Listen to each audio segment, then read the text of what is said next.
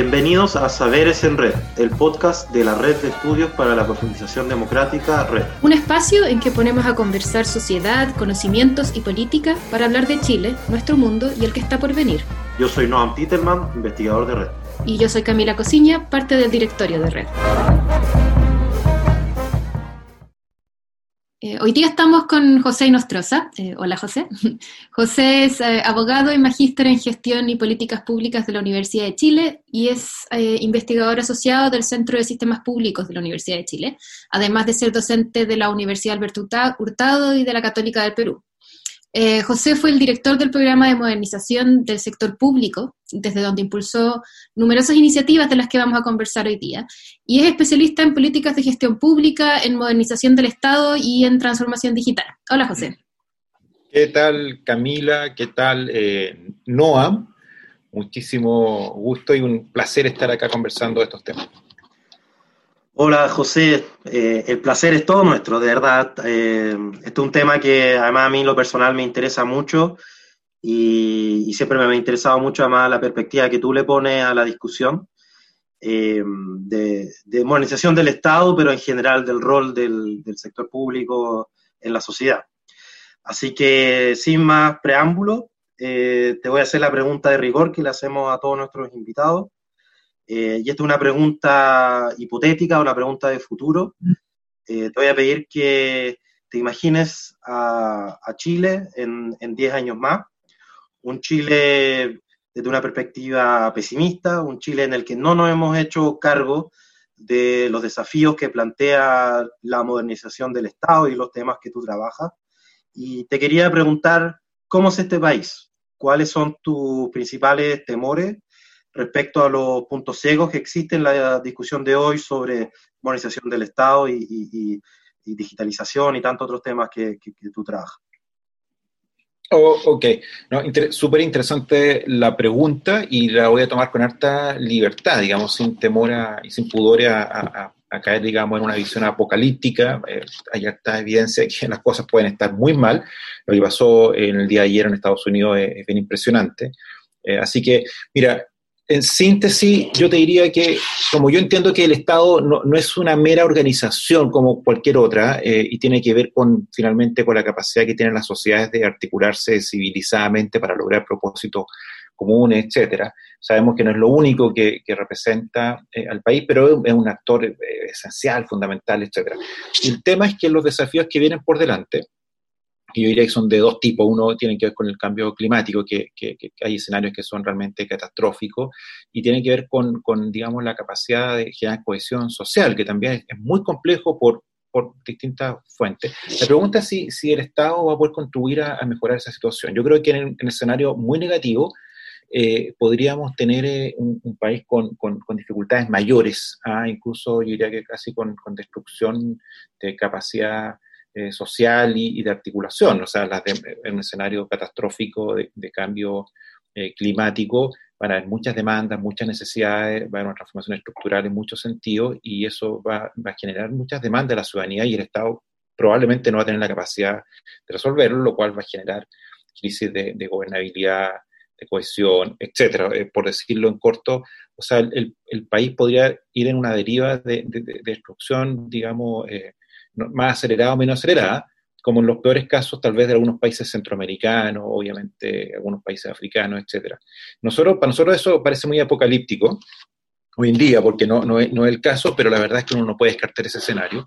Eh, y, sobre todo eh, si no estamos ni siquiera eh, pensando y, y, no tenemos en el radar el tamaño de los desafíos y las capacidades nuevas que tiene que tener la institucionalidad pública. Yo creo que estamos bien lejos de comprender eso y eso tal vez es el mayor riesgo. O sea, nos, puede, podemos estar enfrentando el futuro con bastante ingenuidad. Ah, el tema de la pandemia es un excelente adelanto. O sea, hay países, no sé, como en Taiwán, en Nueva Zelanda, Australia, algunos, algunos países nórdicos, qué sé yo, eh, Corea, que han tenido la capacidad real de enfrentar el tema, ¿no es cierto?, los chinos, y buena parte de los países, y buena parte de los países europeos, que es decir, Latinoamérica, ¿no es cierto?, que ha sido un desastre mayúsculo, y, esta es una pandemia de probablemente eh, varias que puedan venir en el futuro. Eh, entonces, el tema de la capacidad real yo encuentro que, que, es un tema muy pendiente en Chile todavía, ya no es una capacidad de optimización de servicios como en los años 90, sino hay una capacidad de enfrentar desafíos mayores. Y ahí yo creo que estamos, estamos muy complicados. Yo, yo, yo, lo, yo creo que estamos ahora, digamos, en el momento para cambiar esa trayectoria, pero hay que partir por la conciencia y el concepto. Yo creo que eso todavía es débil. Muchas, muchas cosas que, que ir desmenuzando. Eh, pero la primera pregunta que te quería hacer es sobre, sobre el, proceso, digamos, cómo, cómo, llegan los países a, a, destruir sus capacidades, digamos, estatales para, para hacer todas esas cosas que, que, tú decías. Y, y, te quería preguntar eso mismo, o sea, ¿qué lleva a los países a, ese, a esa degradación, digamos, de las capacidades de, cuando eso ocurre? Tú das el ejemplo de Estados Unidos o el ejemplo de países centroamericanos, pero, pero digamos, en general todos nos imaginamos que los países que tienen problemas de capacidad estatales porque nunca los tuvieron, pero, pero es interesante preguntarse qué pasa en casos donde algún momento los hubo y se fueron perdiendo. La, ver, la, verdad es que eso para mí es, bien teórico. No, no, no, no estoy seguro de poder dar algún ejemplo de un país que tuvo una capacidad interesante. Siempre se habla de que Argentina tuvo, ¿no cierto?, un desarrollo económico importante al principio del siglo XX, etcétera, pero no sé si tuvo una capacidad estatal, digamos. Eh, así que no, eh, no, no, estoy seguro de que eso ocurra. Yo creo que lo esencial es saber si los países eh, crecen y maduran desde el punto de vista de su cohesión social, su perspectiva más comunitaria, su, cohesión política. Finalmente el Estado es una derivada de eso. Y si los países no, no, no logran pasar a un estadio de mayor cohesión social y política, es muy difícil que tengan un Estado fuerte, ¿eh? porque los Estados fuertes son reflejos de ciertos principios básicos, consenso, y sobre todo necesitan mucho tiempo de acumulación y de progreso para ir perfeccionándose. ¿eh? Si, si, si, lo primero no está, yo creo que el Estado simplemente no, no puede funcionar bien, digamos, el resto son capas más técnicas, digamos, pero, pero cualquier desarrollo técnico, por ejemplo, en transformación digital, que es, que, que es tan importante, tú requieres muchos años, muchos años de, de cierta orientación estabilizada para poder eh, para avanzar. Entonces, eh, yo creo que más que una cuestión como en el Estado mismo o técnica, tiene que ver con, la, con los procesos políticos, digamos. ¿Cuál es el, la profundidad respecto al proyecto país que, que, tienen las sociedades? Eh, y yo creo que en Chile estamos en un proceso de cambio, de discusión, eh, etcétera. Y, y, ya veremos si eso es suficientemente estable para tener un mejor Estado. Pero pero por hoy día eh, el Estado, yo diría que está en Chile eh, todavía muy eh, eh, debatiéndose entre cuál es la visión que tenemos respecto del rol del Estado. ¿ah? Hemos estado en un periodo neoliberal muy fuerte, donde se ha hecho como casi un sentido común en muchos sectores, sobre todo más tecnócratas, de que el Estado es el, el, mismo presidente de la República, permanentemente habla de la grasa del Estado, la burocracia, siempre como un problema, un pasivo, eh, y la verdad es que yo creo que tenemos que pensar el Estado mucho más como un activo, digamos, como está lleno de oportunidades también y tenemos que usarlas estratégicamente. Pero eso está, está, es muy debatible todavía en, ciertas capas. Y yo creo que espero que, que, avancemos hacia una concepción más como los países anglosajones, más avanzados, los nórdicos, donde tengamos claro que el Estado es un recurso para tener un mejor país, digamos, democráticamente hablando, en términos de bienestar, etcétera eh, pero hoy día es, eh, en Chile eso todavía está en cierto, en cierto debate. ¿ah? Yo diría que eso ese es un problema que tenemos. Mm. José, eh, una pregunta. Tú hablaste de estos desafíos mayores, ¿no? De estos desafíos en torno al cambio mm. climático, las mm. pandemias, desafíos de cohesión social, de democracia, y, y, y cómo en el fondo el Estado es un, es un derivado, ¿no es cierto?, de, de, del proyecto país de alguna manera.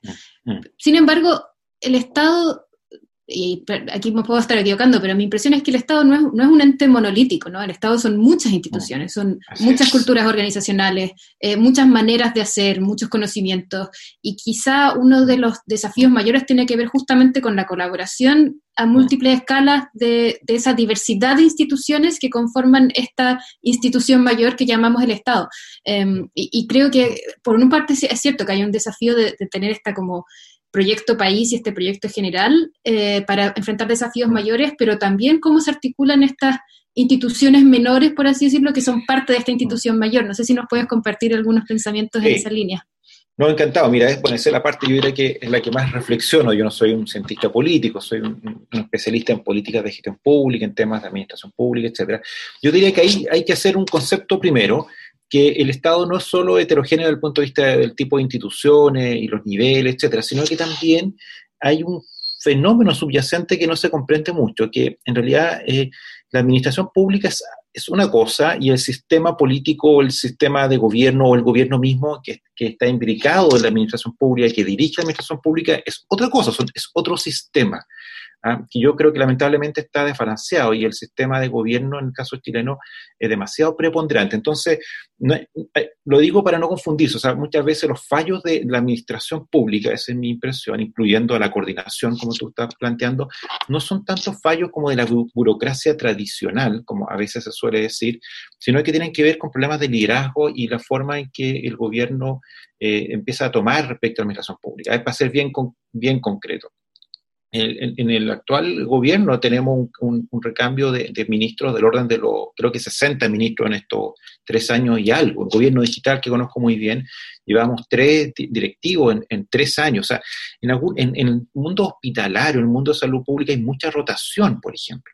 Y esas son todas decisiones de gobierno.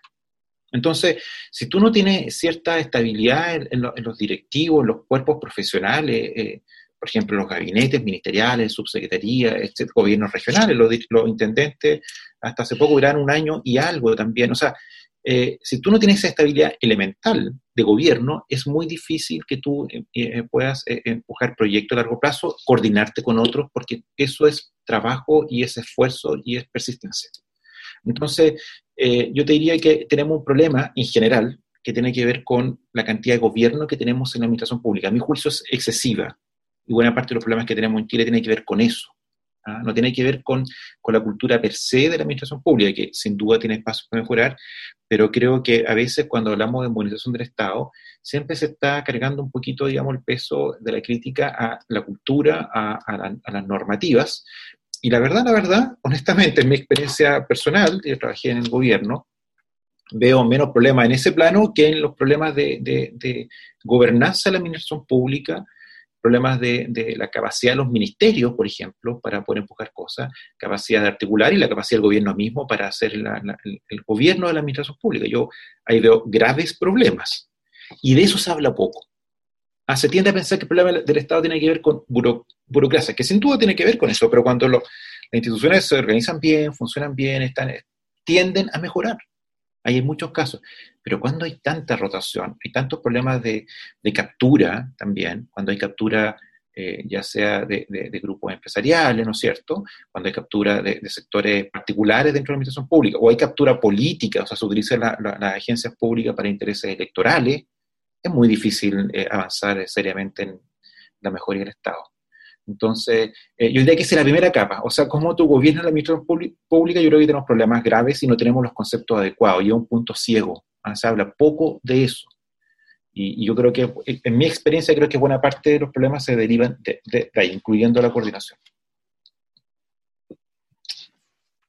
Oye, yo, yo, te quería hacer una pregunta también en, esa línea. Eh, creo no exagerar si es que digo que todos los programas presidenciales desde el fin de la dictadura han incluido algún pedazo sobre la armonización del Estado. Mm. Y muchas veces lo que termina haciéndose en el gobierno, si bien han habido avances importantes, palidece al lado de proyectos mucho más amplios. Y, para mí creo que un tema que quedó muy grabado fue en el primer gobierno de Piñera, que llegó con muchas expectativas de cambio muy profundo en la forma en que iba a funcionar el Estado y básicamente dejó un Estado no tan distinto al que recibió, más allá de algunos proyectos que podrán haber sido más o menos exitosos. Y ahora que viene el proceso constituyente, parece que de nuevo hay una cierta tendencia a comprometer muchos cambios importantes en la forma en que funciona el Estado. Entonces, te quería preguntar, en primer lugar, ¿qué esperarías tú que pudiera salir del proceso constituyente y pudiera ayudar a la administración del Estado? Y en segundo lugar, ¿por qué crees que ha costado tanto hacer esos cambios? O sea, ¿qué, lleva esa dificultad para que más allá de los cambios lentos, eh, progresivos que se vayan haciendo, es muy difícil parece hacer grandes cambios en el Estado, incluso en un periodo de, de gobierno completo, digamos, en cuatro años? Mira, tengo una respuesta bastante clara, no sé si correcta, pero en caso de la, constitución yo creo que tenemos que avanzar hacia un concepto más maduro de lo que es la administración pública, lo que, lo lo que representa, y de ahí derivar una, distinción más clara entre gobierno y administración pública. Yo creo que eso debiera quedar muchísimo más nicho. Para ser bien concreto, por ejemplo, debiéramos marcar mucho más fuerte la idea de carrera profesional, de directivos profesionales. La mayor parte de los directivos en Chile debían ser totalmente profesionales, elegidos, ¿no es cierto?, un sistema de, civil service con, con, con, gran rigor, etcétera, y no depender tanto de los criterios y cambios de gobierno. O sea, yo creo que la Constitución tiene que marcar fuertemente eh, una, una, concepción más profesionalizante de la administración pública, claramente, eh, eh, y que se distinga claramente del gobierno, reducir al gobierno respecto a la administración pública. Yo creo que eso, eso porque creo que eso es importante, porque lo que yo he estudiado, lo que he observado, etcétera, eh, internacionalmente y en nuestro país, es que es que tú requieres estabilidad y profesionalización y no, y no, hay, no hay vuelta corta que hacer al respecto. O sea, tú no tienes directivos públicos buenos, eh, profesionales eh, que duren, eh, completamente alineados con una cultura de administración pública y entonces tú no vas a poder modernizar el Estado. Así es simple. Todos los casos exitosos tienen que ver con directivos con estas características. Entonces, y eso no lo hemos logrado. El servicio civil en eso ah, es obviamente mejor que lo que teníamos en los años 90, tal vez, pero nos falta mucho, todavía elegimos por criterios mínimos, o sea, en el sentido de que tengan las mínimas competencias técnicas, pero esencialmente son personas que son eh, adeptas, ¿no es cierto?, al gobierno. Yo hace poco vi una directiva del sistema de educación pública, y que más es importante que eso desde el punto de vista de la administración pública, vestía con las chaquetas del gobierno, ¿no es cierto?, rojas, como si fuera representante del gobierno y no la directora nacional de un servicio público, eso me parece que es muy, muy eh, eh, sintomático de, de, los errores conceptuales que tenemos, de los roles. Entonces la Constitución tiene que distinguir claramente administración pública de gobierno y, y, afinar muy bien cuáles son los conectores. Yo no estoy diciendo que se tenga que autonomizar la administración pública completamente, pero que, que, que se mejoren los mecanismos de conexión. De partida un servicio civil más autónomo al gobierno, más, más profesional desde el punto de vista de la composición del Consejo y con sistemas de evaluación y selección mucho más, más profesionalizantes también. Desde el punto de vista de por qué cuesta tanto, bueno, porque, porque cualquier cosa en general cuesta mucho, o sea, incluso una, una gran innovación eh, eh, eh, privada, típicamente en el mundo de la tecnología, tienen procesos largos, digamos, de investigación, de, de generar los productos, generar los procesos, las plantas, nada es tan rápido. Por tanto, es muy difícil que un gobierno en tres, cuatro años pueda hacer cambios tan significativos eh, con todas las dificultades, restricciones que tiene el Estado también. O sea, yo creo que tenemos una, una, concepción un poquito naif respecto de lo complejo que es hacer las cosas, digamos. Y además de eso, no solo naif, sino que porque no entendemos la, la fábrica. ¿ah? Pensamos que esto es como pensamiento mágico, o sea, que tú pintas la fábrica de colores, tú haces un buen discurso, le pones una buena marca, que es una, una característica muy típica de estos tiempos. O sea, cualquier idea le colocas marca rápidamente y tú y, y pareciera ser que estás logrando algo. Pero la verdad es que estás cambiando imágenes, eh, pero tienes que cambiar en muchos casos las tuberías. Tienes que cambiar la planta, tienes que tener nuevas máquinas, tienes que tener una nueva cultura. Y eso, eso implica estrategia, ingeniería, implica eh, trabajo serio, sistemático, y los gobiernos no están dispuestos a, a, hacer un trabajo que no se note, y no invierten suficientemente en eso y sacan rápido un producto, aunque ese producto no sea sustentable. Entonces hay un problema de, de desalineación, digamos, de, los intereses y los ciclos políticos con los ciclos de la administración pública. Eh, y, yo diría que otra razón es porque eh, creo que hay poca eh, competencia conceptual y profesional todavía, o masa crítica, en temas de modernización. Da la impresión de que fuera un tema trivial o más fácil, ¿ah? que fuera como aplicar algunas técnicas, aplicar un poquito de tecnología, aplicar un poquito de agilidad, aparecer como moderno y las cosas cambian. La verdad es que la gente que sabe esto en Chile no es tanta, eh, es gente más bien de bajo perfil, eh, y, entonces no tenemos las masas críticas profesionales, tú lo ves, los nuevos equipos en los gobiernos son gente más bien joven, etcétera. Por ejemplo, en salud pública. Yo creo que en salud pública en Chile hay masa crítica. Tú tienes hartos médicos, tienes, tienes investigación, tienes universidades que estos últimos 70 años han estado, eh, digamos, eh, con mejoría continua, mejorando el sistema y, tiene, un buen indicador en salud pública, los grandes indicadores. Pero en modernización tenemos muy poca investigación, o sea, hay pocas universidades que se dedican en serio a investigar administración pública, los equipos no son estables, eh, no hay políticas claras, eh, hay sobresimplificación, no hay seguimiento en las políticas, o sea, el, ecosistema de modernización es más bien, eh, es más bien pobre, ¿ah? aunque se hable mucho, hay mucha retórica, mucha narrativa, pero, pero capacidades reales yo creo que hay menos de lo que debiéramos tener para poder mover el, barco. Esa es mi explicación no. Y José, en este cambio de tubería, en, esta, en estas transformaciones institucionales, ¿cuál es el rol de la, de la transformación digital? Que yo sé que es un tema que a ti también te apasiona.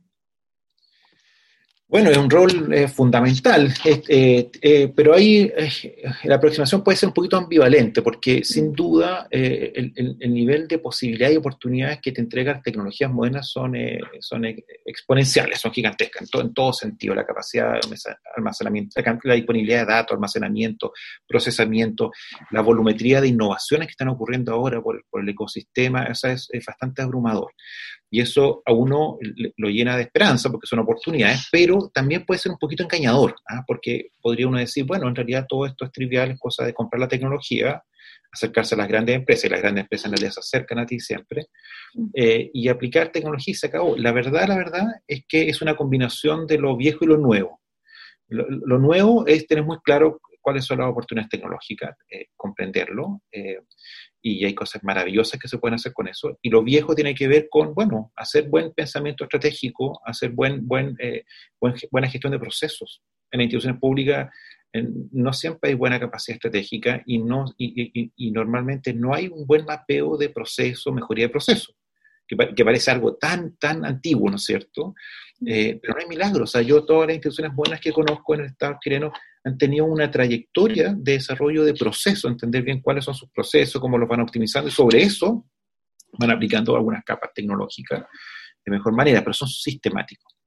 Entonces, yo diría que el rol de la transformación digital es, es, es, potente, pero no, no hay milagros no es milagro, es como tener dos casas. Tú tienes una casa con una conexión, eh, digamos, eh, veloz de Internet y otra, dos casas con la misma conexión y en una casa tú lo ocupas para cuestiones triviales y no hay innovación y en otra casa a lo mejor pueden estar estudiando en las mejores universidades del país, pueden estar colaborando innovativamente. O sea, la tecnología es un habilitante finalmente, mm. puede hacer cosas increíbles, pero está muy lejos de ser suficiente para hacer las transformaciones. La, la vieja escuela de la estrategia, los procesos, la innovación, trabajo en equipo, seriedad institucional, es lo que termina eh, metiendo los goles en esto. Mm. La tecnología es solo un habilitante. yo creo que de repente la narrativa eh, de transformación digital excesiva, sin contenido, eh, yo creo que también te, genera un poquito como de, confusión ¿ah? mm. en algunos directivos.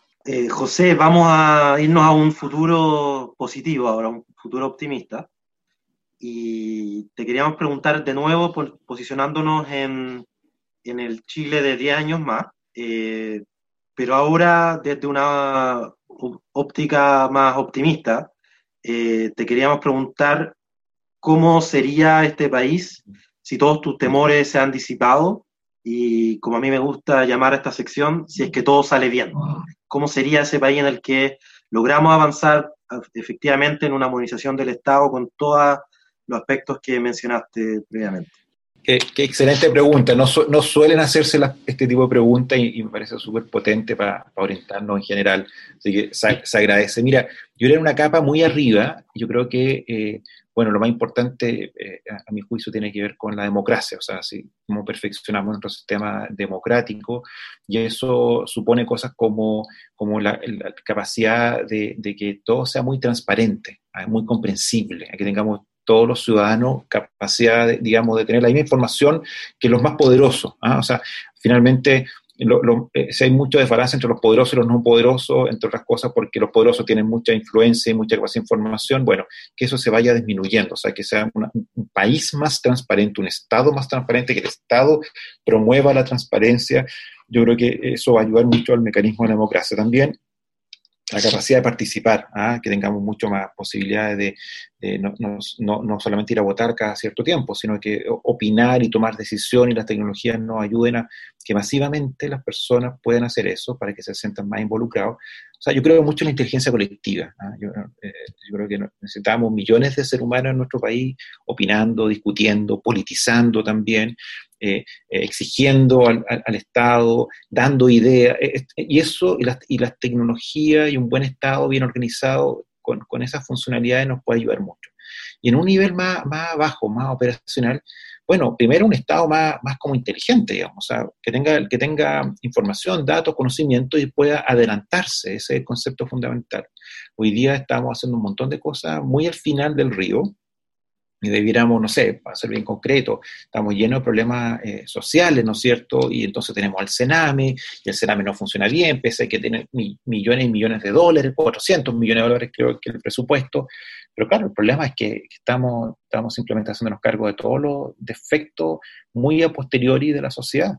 Debiéramos ser capaces de, no sé, si detectamos una vulnerabilidad de un niño a los 5 años, a los 7 años, eh, porque tenemos conexión de bases de datos, porque tenemos un Estado que se comunica mejor internamente, bueno, ir rápidamente a hacernos cargo de ese caso, digamos, ¿ah? como lo hacen en Nueva Zelanda y en algunos países nórdicos. Y no esperar que a los 15 años, ¿no es cierto?, eh, ya la vulnerabilidad sea muy difícil, digamos, de, trabajar. Entonces, en general, adelantarnos, ser, mucho más, más proactivo en materia de salud es bien claro el ejemplo, o sea, la capacidad que tenemos de ver cómo están los indicadores de, salud mental, de, salud de todo tipo, hoy día no tenemos ni siquiera conexión de ficha electrónica médica en el, país. O sea, en general somos un Estado bastante lento en eso. ¿ah? Nos falta conocimiento para poder hacer mejor y antes lo que, tenemos que hacer. Ese es el futuro.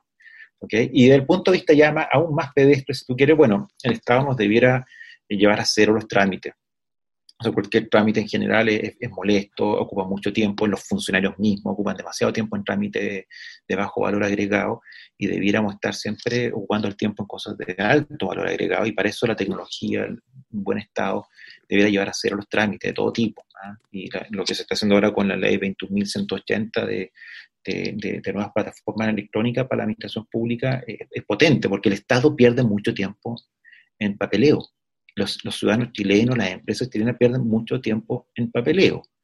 Y, eso tenemos que eliminarlo para empezar a ocupar ese tiempo de, manera más creativa, más inteligente. Creo que es como la tarea uno, digamos. ¿ah? Eh, así que yo me imagino un país bastante bien, yo me imagino un país, que, un país mucho más, más, más digamos, que sea más el mismo, eh, que tenga mucho más democracia por arriba, eh, que, sea que tenga un Estado mucho más querible, que, haya mucho más confianza, que podamos hacer más cosas entre todos nosotros, que tengamos más tiempo, más, más, más inteligencia colectiva, individual, para hacer cosas eh, que, queramos hacer como país, digamos, ¿ah? que, no nos perdamos de repente en tan, tanta torpeza de, en tantos sentidos, digamos. ¿ah? yo creo que podemos ser un, gran país, digamos, esa es mi, esa es mi esperanza. Me gustó mucho la épica que, le pusiste a, este gran desafío con el Estado. Hay que, inventar la épica, ¿eh? porque, porque hay mucho, hay mucho, yo mismo, la mayor parte de mi vida he estado con un lenguaje más tecnocrático, este es más plano, y la verdad es que eso no, moviliza mucho, y efectivamente eh, parte de los problemas tiene que ver con la falta de épica. Había un reduccionismo como economicista del Estado, que, está bien en cierto plano, pero al final eh, no ayuda mucho a movilizar a los funcionarios, a movilizar a las comunidades en torno al Estado, y yo creo que es parte del problema también. Así hay que ir a, entre todos tenemos que desarrollar esa épica.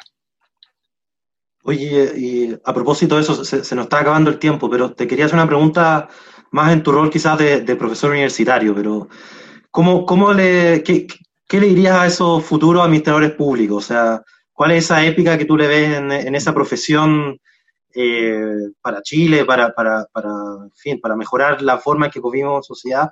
¿Qué le dirías a esos futuros administradores públicos que, que es su desafío principal para los 10 años estos que se nos vienen para adelante? Bueno, les diría que, el rol que tienen es, tremendo, pues es, maravilloso, o sea, tener pocas profesiones más importantes que, que y, significativas, etcétera, que ser eh, funcionario público, ¿ah? y, que, y, que, y, que, lamentablemente estos últimos 30, 40 años y, y periodos más oscuros, peor todavía, han sido denostados, ¿no es cierto? Y todo lo bueno parece y, brillante está solo en el sector privado y lo que es el sector público es, grasa y, algo no, creativo. Eso es falso. Está lleno de, cosas maravillosas que ha hecho este país, ¿no es cierto?, desde los funcionarios públicos. Y hay que recuperar un poquito la, dignidad del funcionario público, el rol, la épica, como estábamos conversando, porque está todo por hacerse. Hay muchas cosas interesantes por hacerse y ellos son, son agentes de cambio en, en todos los rincones, digamos. Ah, eh, ningún gran cambio va a venir porque venga un ministro de la modernización y esté un año y medio y va a hacer cosas interesantes e inteligentes. Van a venir de distintas comunidades autónomas dentro de la administración pública, innovando, empujando y fortaleciendo una ética pública.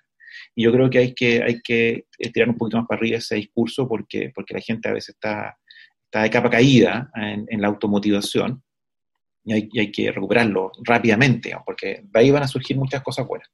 Gracias, José. Y, sin duda con, esa discusión sobre el rol de lo público y de la, y de la ética pública quedamos eh, con muchas preguntas y muchos temas pendientes, pero también con harto eh, alimento para el cerebro en términos de, pensar en esa inteligencia colectiva, en esa democracia y su rol en, cómo profundizando esa democracia también se avanza en temas de protección social y vulnerabilidad, como mencionabas recién en temas de salud. Em, nada, para variar se nos fue el tiempo súper rápido, pero quería agradecerte, José, y a Noam por acompañarnos hoy día y a todos los que nos escucharon. Eh, si quieren saber más sobre la Fundación Red de Estudio para la Profundización Democrática, pueden visitar nuestra web, en redparalademocracia.cl. Y si les interesó y quieren seguir escuchando otros capítulos sobre más discusiones sobre futuro, em, vamos a seguir teniéndolos y publicándolos cada 15 días. Así que muchas gracias y chao. Muchas gracias, Camila. Muchas gracias, Noam. Muchas gracias, José. Chao, chao. Chao.